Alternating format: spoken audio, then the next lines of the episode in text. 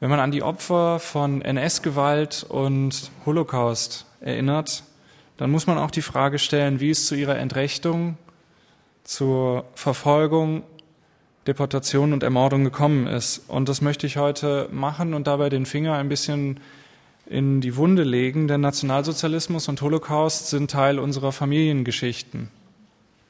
Das ist zunächst mal gar keine wertende Aussage, das ist eine Tatsache, kann man sagen. Unsere Vorfahren, unsere Eltern oder Großeltern waren Zeitzeugen in den Jahren 1933 bis 1945 und sie haben diese Zeit erlebt und genauso wie wir heute für das, was um uns herum auch mitverantwortlich sind, waren sie es in der damaligen Zeit. Die eigene Familiengeschichte als Ausgangspunkt zu nehmen für eine Auseinandersetzung mit der Zeit zwischen 33 und 45 ist aber nicht gerade ein weit verbreitetes Phänomen, kann man sagen. Eine Umfrage des Meinungsforschungsinstituts MNIT aus dem Jahr 2005 ergab, dass 59 Prozent der Befragten angaben, in ihrer Familie sei der Nationalsozialismus sehr negativ oder eher negativ angesehen worden. Ein weiterer großer Teil der Befragten gab an, die waren indifferent und Mitläufer. Und gerade einmal sechs Prozent der Befragten räumten ein, in der eigenen Familie wäre der Nationalsozialismus positiv oder sehr positiv wahrgenommen worden. Ähnliche Ergebnisse lieferte eine Umfrage der Wochenzeitung Die Zeit im Jahr 2010. Da wurden Schüler befragt und die haben zwar Antworten gegeben, die einen positiv stimmen, zum Beispiel, dass vier Fünftel keine positiven Seiten am Nationalsozialismus erkennen konnten und 80 Prozent der Meinung waren, dass die Generation, also meine Generation, auch weiterhin die Pflicht hat, an die NS-Verbrechen zu erinnern und der Opfer zu gedenken. Gleichzeitig waren 56 Prozent der befragten Schüler der Meinung, in der eigenen Familie sei der Nationalsozialismus abgelehnt worden. Ganz spannend ist in dem Kontext auch eine andere Umfrage, die ergeben hat, dass innerfamiliär über den Nationalsozialismus überhaupt nicht gesprochen wird. Wenn wir das zusammenfassen, es wird gar nicht über den Nationalsozialismus gesprochen, gleichzeitig sind sich aber viele sicher, in der eigenen Familie wurde er abgelehnt, dann scheint da ja etwas falsch zu sein.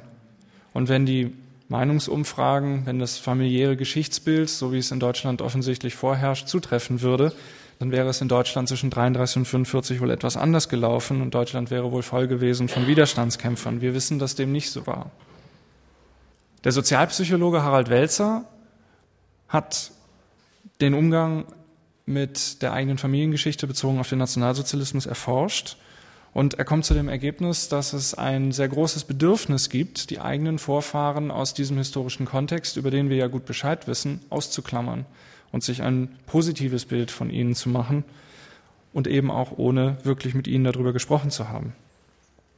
Meiner Meinung nach ist die Familiengeschichte sehr wohl ein lohnenswerter Ansatz, um sich mit dieser Zeit auseinanderzusetzen. Wichtig ist dabei allerdings eine sachliche und differenzierte Herangehensweise. Es geht nicht darum zu behaupten, dass wir uns an vergleichbarer Stelle anders verhalten hätten oder besser verhalten hätten. Diesen Anspruch oder diese Behauptung können wir, glaube ich, nur sehr schwer aufstellen. Sie ist zugleich sehr spekulativ. Meine These ist vielmehr, dass wir alle von unseren Vorfahren ja viele Dinge mitbekommen haben. Wir haben sie im Idealfall kennengelernt als liebenswerte und empathiefähige, nette Menschen, denen man sehr viel zu verdanken hat und von denen man sehr viele Eigenschaften übernommen hat. Meine These ist, dass wenn wir nachvollziehen können auf einer emotionaleren und selbstreflexiveren Art und Weise, wie sie diese Zeit erlebt haben, dann sind wir selber hoffentlich weniger anfällig dann sind wir sensibilisierter und haben ein bisschen besser verstanden, wie es dazu kommen konnte. Häufig ist gefragt worden, wie hättet ihr euch verhalten? Meist haben diese Frage Vertreter der Zeitzeugengeneration gestellt, auch natürlich in der Absicht, Kritik dadurch auszuhebeln und diejenigen, denen sie diese Frage gestellt haben, eine Eventualschuld mit aufzubürden. Meiner Meinung nach ist diese Frage falsch. Sie führt am Kern vorbei. Wichtiger ist die Frage, wie verhalte ich mich heute? Diese Gedanken möchte ich ein bisschen weiter ausführen und damit es nicht so trocken bleibt, habe ich ein Fallbeispiel mitgebracht. Und zwar habe ich ja gesagt, man muss den Finger in die Wunde legen und man muss oder man kann auch in der eigenen Familiengeschichte gucken. Und ich habe das gemacht. Ich habe in der eigenen Familiengeschichte nachgeforscht. Und davon möchte ich Ihnen heute Abend ein bisschen was erzählen. Hier links auf dem Bild sehen Sie meine Großeltern im Jahr 1943 in Metz. Da haben sie geheiratet. Mein Großvater war Angehöriger der Wehrmacht, Offizier im Heer. Und nähere biografische Dinge erzähle ich später noch. Sein Bruder, mein Großonkel, hat sich freiwillig bei der Waffen-SS gemeldet. Beide haben in der Sowjetunion gekämpft. Mein Großvater ist in der Sowjetunion verwundet worden, hat das rechte Auge verloren war dann in Frankreich eben in Metz eingesetzt als Besatzungsoffizier und ist dort in amerikanische Kriegsgefangenschaft geraten, später dann nach Deutschland zurückgekehrt. Sein Bruder war in der Leibstandarte Adolf Hitler, hat in Frankreich ebenfalls gekämpft, dann war er lange Jahre in Polen, war dort eingesetzt und hat bei der Auflösung von Ghettos, in die die jüdische Bevölkerung ja eingepfercht war, mithelfen müssen oder mitgeholfen.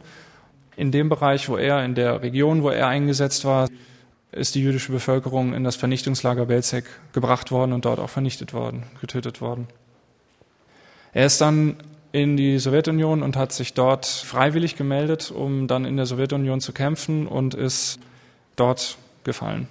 Das zum Hintergrund. Sie sind ein Fallbeispiel und deswegen erzähle ich Ihnen das auch. Sie sind ein Beispiel, sind eine ganz durchschnittliche Familie. Mein Nachname ist weder Himmler noch Hitler noch Goebbels, sondern Pfeiffer, den werden Sie vorher nicht gehört haben, höchstens in der Feuerzangenbowle.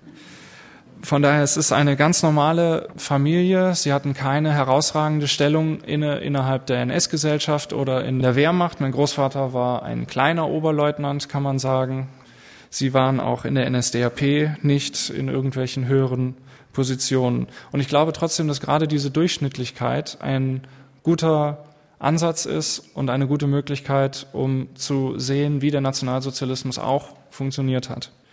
Ganz kurz, ich will Sie nicht langweilen mit methodischen Ausführungen, aber ich möchte doch kurz erwähnen, was ich gemacht habe.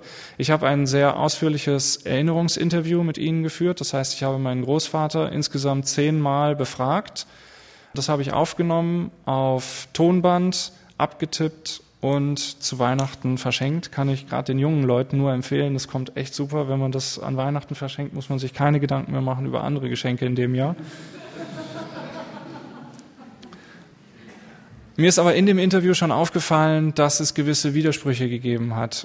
Einmal hat sich mein Großvater in dem Interview schon selbst widersprochen, zum anderen waren auch einige Auskünfte anders, als ich sie aus meinem Geschichtsstudium kannte und anders, als sie auch zum Allgemeinwissen eigentlich gehören. Und ich habe dann in einem zweiten Schritt, mein Großvater ist dann leider gestorben, dass ich kein zweites Interview mit ihm oder keine direkten Gespräche mit ihm führen konnte, habe ich in einem zweiten Schritt zeitgenössische Quellen herangezogen. Das heißt Briefe aus dieser Zeit, die sie geschrieben haben, Militärakten, die ich finden konnte und recherchieren konnte, Fotos, Dokumente, alles, was ich kriegen konnte und habe dann eben diese Erinnerung mit den zeitgenössischen Quellen verglichen und das Ganze unter Berücksichtigung des Forschungsstandes, kann man sagen.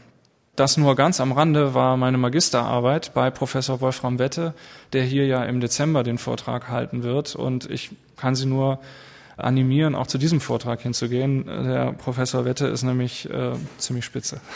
Vielleicht eine Grundprämisse möchte ich noch sagen. Mir ging es nie darum, meine Großeltern zu verunglimpfen oder in einem schlechten Licht dastehen zu lassen. Und meine Liebe zu ihnen stand auch nie in Frage. Ich wollte einfach ganz sachlich und differenziert wissen, wie haben sie denn diese Zeit erlebt? Und ich denke, dass die Fragen, die ich mir gestellt habe, auch in jeder Familie gestellt werden können. Was haben die eigenen Eltern oder Großeltern im Nationalsozialismus und im Zweiten Weltkrieg erlebt? Wie haben Sie den Nationalsozialismus wahrgenommen? Wie haben Sie diese Rassenideologie wahrgenommen? Waren Sie davon begeistert? Wenn ja, warum? Und was haben Sie erlebt, geglaubt, übersehen, mitverantwortet und erlitten? Ich bin zu einigen Erkenntnissen gekommen und die würde ich jetzt gerne mit Ihnen teilen in insgesamt acht Punkten. Und die erste Erkenntnis ist die Prägung. Sie sehen hier meinen Großvater auf der rechten Seite mit meinem Urgroßvater, seinem Vater, beide in der Uniform der Wehrmacht. Meine Großeltern sind beide in den frühen 1920er Jahren geboren. Wir kommen aus dem schönen Wuppertal. weiß nicht, ob Sie da schon mal gewesen sind, aber kann ich auch nur empfehlen. Sie sind aufgewachsen in nationalistischen, militaristischen, extrem konservativen Elternhäusern. Die wirtschaftliche Situation war ganz gut. Es waren mittelständische Unternehmer, beide Väter jeweils. Der Demokratieversuch der Weimarer Republik wurde abgelehnt. Ebenso der Versailler Vertrag. Man nahm Deutschland als von feindlichen Mächten umringt wahr. Deutschland wurde nach dem verlorenen Ersten Weltkrieg als Opfer gesehen. Es war auch ein Grundantisemitismus vorhanden. Die Eltern meines Großvaters wählten zum Beispiel die nationalkonservative antisemitische Deutschnationale Volkspartei, letztlich einen Steigbügelhalter auf dem Weg zur Macht von Adolf Hitler. Ebenso wurde der Bolschewismus als feindlich angesehen.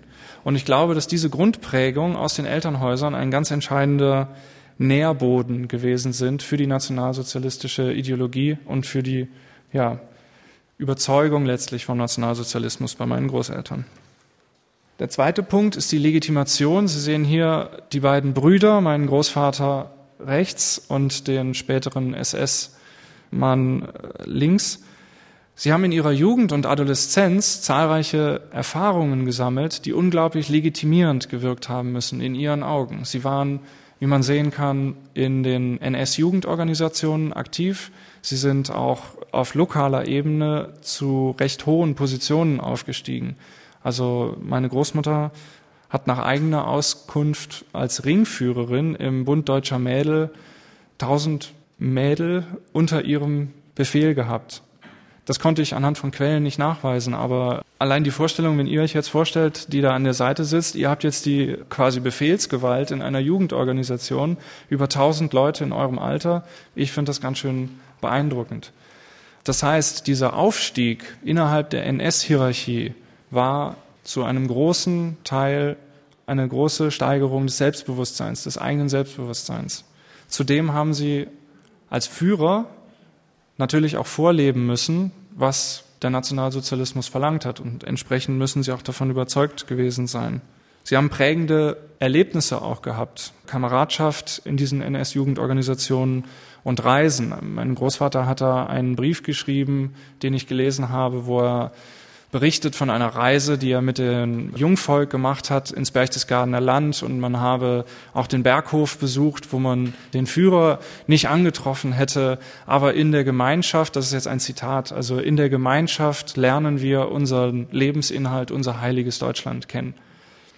In diese Zeit ihrer Kindheit, Jugend und Adoleszenz fallen auch viele Ereignisse, die sehr stark natürlich auch propagandistisch ausgenutzt wurden. Also die schrittweise Revision des Versailler Vertrages, die positive Deutung dieser Vorgänge in den Elternhäusern, auch einen wirtschaftlichen Aufstieg der Unternehmen der jeweiligen Väter. Was allerdings auffällt, ist, dass meine Großeltern weder in den zeitgenössischen Dokumenten noch in den Interviews rekapituliert haben oder, oder wahrgenommen haben, reflektiert haben, dass dieser wirtschaftliche Aufstieg und allgemein die NS-Sozial- und Wirtschaftspolitik ja nur diejenigen Menschen belohnte, die der vermeintlichen Volksgemeinschaft angehörten und sich demgegenüber durch Enteignung, sogenannte Arisierung und eigentlich profanen Raub der aus der Volksgemeinschaft ausgeschlossenen Menschen finanzierte. Das haben meine Großeltern nicht reflektiert. Sie haben diese Massenaufmärsche, die wir jetzt aus verschiedenen Dokumentationen, natürlich die Bilder, die kennen wir, diese Massenaufmärsche, die haben Sie miterlebt und Sie waren, Sie haben die nicht nur miterlebt, sondern Sie waren eben Teil dieser marschierenden Bewegung. Und ich glaube, dass diese Inszenierungen auf der einen Seite, aber eben auch auf der anderen Seite das eigene Erleben, diese Begeisterung meiner Großeltern weiter gefördert haben. Ebenso war die konsumierte Lektüre von ihnen, also die Bücher, die sie gelesen haben in der Zeit, sehr stark von Nationalismus, Militarismus und Revisionismus geprägt. Das Ergebnis war, dass sie von der Richtigkeit des nationalsozialistischen Gesellschaftsentwurfs überzeugt waren. Meine Großmutter ist in jungen Jahren der NSDAP beigetreten und sie hat auch später als Angestellte bei der Kreisverwaltung der NSDAP in Wuppertal-Elberfeld gearbeitet. Mein Großvater trat der Wehrmacht bei und das nicht erst als der Krieg kam, sondern schon zuvor war dieser Berufswunsch von ihm ganz klar artikuliert worden. Mein Großonkel ist eben freiwillig der Waffen-SS beigetreten. Hier sehen wir übrigens ein Bild auch aus der Jugendzeit. Da ist meine Großmutter die dritte von links und wie wir hier sehen können, ist auch in, einem, in einer Urlaubssituation am Strand die Politik immer mit von der Partie. Sie haben sich in zahlreiche Widersprüche verstrickt, sowohl innerhalb der Erinnerung als auch dann bei dem Abgleich zwischen Erinnerungen und den zeitgenössischen Dokumenten. Dafür möchte ich nur zwei Beispiele nennen. Zum Beispiel, Sie erinnern sich an die Rede von Josef Goebbels vom Februar 1943 nach der Niederlage von Stalingrad. Da fragt er, wollt ihr den totalen Krieg? Und das Publikum antwortet ja. Im Interview, was ich mit meinem Großvater geführt habe, sagte er, ich habe damals schon nicht mehr daran geglaubt. Der Goebbels hat eine große Schnauze gehabt und das wussten auch alle und man konnte aber nichts dagegen sagen, höchstens denken. Es haben immer alle gesagt, Lügen haben kurze Beine und dann wusste jeder, was gemeint war. Goebbels hatte ja eine Fußbehinderung und ähm, ja, ich habe einen Feldpostbrief gefunden von meinem Großvater, den er im Jahr 1943 geschrieben hat. Und darin zeigt er sich wiederum sehr beeindruckt von dieser Rede. Also er äußert sich positiv darüber. Und da haben wir natürlich einen ganz klaren Widerspruch zwischen der Erinnerung und dem zeitgenössischen. Eine andere Sache ist die Wahrnehmung der Medien. Also ging es um positive Erinnerungen zum Beispiel über innen- und außenpolitische Erfolge oder Großereignisse wie Olympia 1936, dann sagte mein Großvater ganz toll, die Medien damals, wir haben alles mitbekommen und die hatten eine unglaubliche Breitenwirkung, total wichtig und wir sind mit allen Informationen versorgt worden, die wir uns nur vorstellen konnten. Habe ich ihn über negative Erinnerungen, belastende Erinnerungen befragt über die Entrechtung und Verfolgung der jüdischen Bevölkerung oder auch die Reichspogrom nach 1938. Da hat er gesagt, ja, das hat man mitbekommen, das stand in der Zeitung, aber die Medien, die hatten gar nicht die Bedeutung, wie sie das heute haben. Also das kann man nicht vergleichen mit heute. Im Endeffekt kann man die Widersprüche auf zwei kurze Sätze zusammenfassen. Ich habe von nichts gewusst und man konnte ja eh nichts dagegen tun. Was, und da folge ich Ralf Giordano, ja schon ein Widerspruch in sich selbst ist. Denn wogegen möchte man etwas tun, wenn man eh von nichts weiß? Das hängt eng zusammen mit der Schuldabwehr und Verdrängung. Sie haben konsequent persönliche Schuld abgewehrt und die eigene Rolle verharmlost. Meine Großeltern waren nicht dort, wo die schlimmen Dinge passierten oder wenn, dann passierten diese erst später. Die Mitgliedschaft meiner Großmutter in der NSDAP wurde hartnäckig verschwiegen und bei meinem Großvater war die Legende einer sauberen Wehrmacht tief verankert. Kriegsverbrechen verübte angeblich nur die SS. Wenn wir über Kriegsverbrechen gesprochen haben, dann sagte mein Großvater, kann ich leider nichts zu sagen, weil ich war vorderste Fronttruppe. Also wenn wir über Kriegsverbrechen im Hinterland gesprochen haben, sagte er, kann ich nichts zu sagen, ich war vorne an der Front. Dann habe ich gefragt, okay, vorne an der Front zum Beispiel der Kommissarbefehl, die Erschießung von sowjetischen Politkommissaren, was hauptsächlich natürlich auch vorne von den Fronttruppen ausgeführt werden musste. Und mein Großvater war ja Offizier, der das anordnen musste. Kannst du da was zu sagen? Dann sagte er, tut mir leid, kann ich nichts zu sagen, ich war ja meistens im Hinterland. Was aber ganz entscheidend ist, Sie haben eingeräumt, auch in dem Interview, dass Sie unangenehme Tatsachen verdrängt haben. Zitate sind in diesem Kontext, mein Großvater sagte, ich bin keiner Information nachgelaufen, da habe ich dann nichts mehr von wissen wollen oder ich habe das Ganze dann weit weggeschoben. Meine These ist, sie wussten genug, um zu wissen, dass sie nicht noch mehr wissen wollten. Sowohl im Interview als auch im Abgleich mit den zeitgenössischen Quellen wurde nämlich ersichtlich, dass sie sehr wohl mehr Wissen über gerade die massenhafte Ermordung von Juden hatten, als sie auch einräumen wollten. Aber sie haben sich dann manchmal eben auch widersprochen. Also mein Großvater sagte immer reflexhaft, wenn ich gefragt habe, was wusstest du denn, hat er immer gesagt, ich wusste gar nichts dann habe ich gefragt, was wusstest du denn gerüchteweise? Dann hat er gesagt, okay, gerüchteweise hatte man schon eine Ahnung, dass da irgendwas passiert ist. Und wenn ich mich dann dumm gestellt habe und gesagt habe, ja, vielleicht wusste der Hitler das ja gar nicht. Und dann hat er gesagt, nee, nee, der Hitler, der musste schon wissen, dass die Juden in Polen rigoros ausgerottet wurden. Also innerhalb kürzester Zeit, auch im Interview, wirklich innerhalb von vielleicht fünf Minuten, gab es die komplette Bandbreite zwischen völliger Ahnungslosigkeit und man weiß eigentlich alles. Die Zahlen, die mir vorliegen, sind, dass die historische Forschung von 20 bis 25 Millionen Deutschen ausgeht, die Mitwisser des Holocausts gewesen sind, bei 200.000 direkten oder indirekten Haupttätern. Es war meinem Großvater unmöglich, das muss man ihm in dem Sinne vielleicht zugutehalten, über manche Dinge zu sprechen. Zum einen äußerte sich dies bei konkreten Kriegserlebnissen, also Kampf, Verwundung, Kämpfen, Töten, Sterben, seine eigene Verwundung, aber auch die äh, Verwundung oder Tötung von Kameraden von ihm. Darüber konnte er nicht sprechen. Das ist bei vielen Erinnerungsinterviews schon beobachtet worden. Man kann solche Erlebnisse mit Sicherheit nicht vergessen, aber er konnte das auch offensichtlich überhaupt nicht in Worte fassen. Also hier liegt mit Sicherheit auch ein Kriegstrauma vor. Aber auch das Ringen mit der konkreten eigenen Vita, mit eigener Schuld, Scham und Verantwortung war etwas, worüber er quasi nicht sprechen konnte. Ich glaube, das war ein langjähriger innerer persönlicher Prozess der Auseinandersetzung mit dieser Zeit, der mal intensiver und mal weniger intensiv geführt wurde. Er ist bestimmt zu einigen Erkenntnissen gekommen, aber darüber ganz offen mit der Familie zu sprechen, das war ihm unmöglich. Was in diesem Kontext aber total spannend ist, ist die Tatsache, dass er Bücher verschenkt hat und über dieses Medium von Büchern versucht hat, so deute ich das, mit uns zu kommunizieren. Es gibt da zum Beispiel das Buch am Beispiel meines Bruders von Uwe Timm, was Sie vielleicht kennen. Die biografischen Parallelen zwischen seiner Geschichte und der Geschichte mit seinem Bruder sind frappierend, wie ich finde. Und er hat das Buch gelesen und sagte dann, das müsst ihr, hat es meiner Mutter als Auftrag gegeben, das muss verschenkt werden in der Familie, das sollen alle lesen, da sind sehr viele gute Gedanken drin. Und Uwe Timm geht ja sehr, sehr streng auch mit der deutschen Gesellschaft ins Gericht. Etwas anderes war eine Hausarbeit, die ich geschrieben habe, da ging es um die Schuld und vor allen Dingen auch das Mitwissen des deutschen Offizierskorps, gerade im Krieg gegen die Sowjetunion. Und diese Arbeit hat er zunächst gelesen und als erste Reaktion gesagt, das ist ganz schlimm, das war nicht so und auf keinen Fall.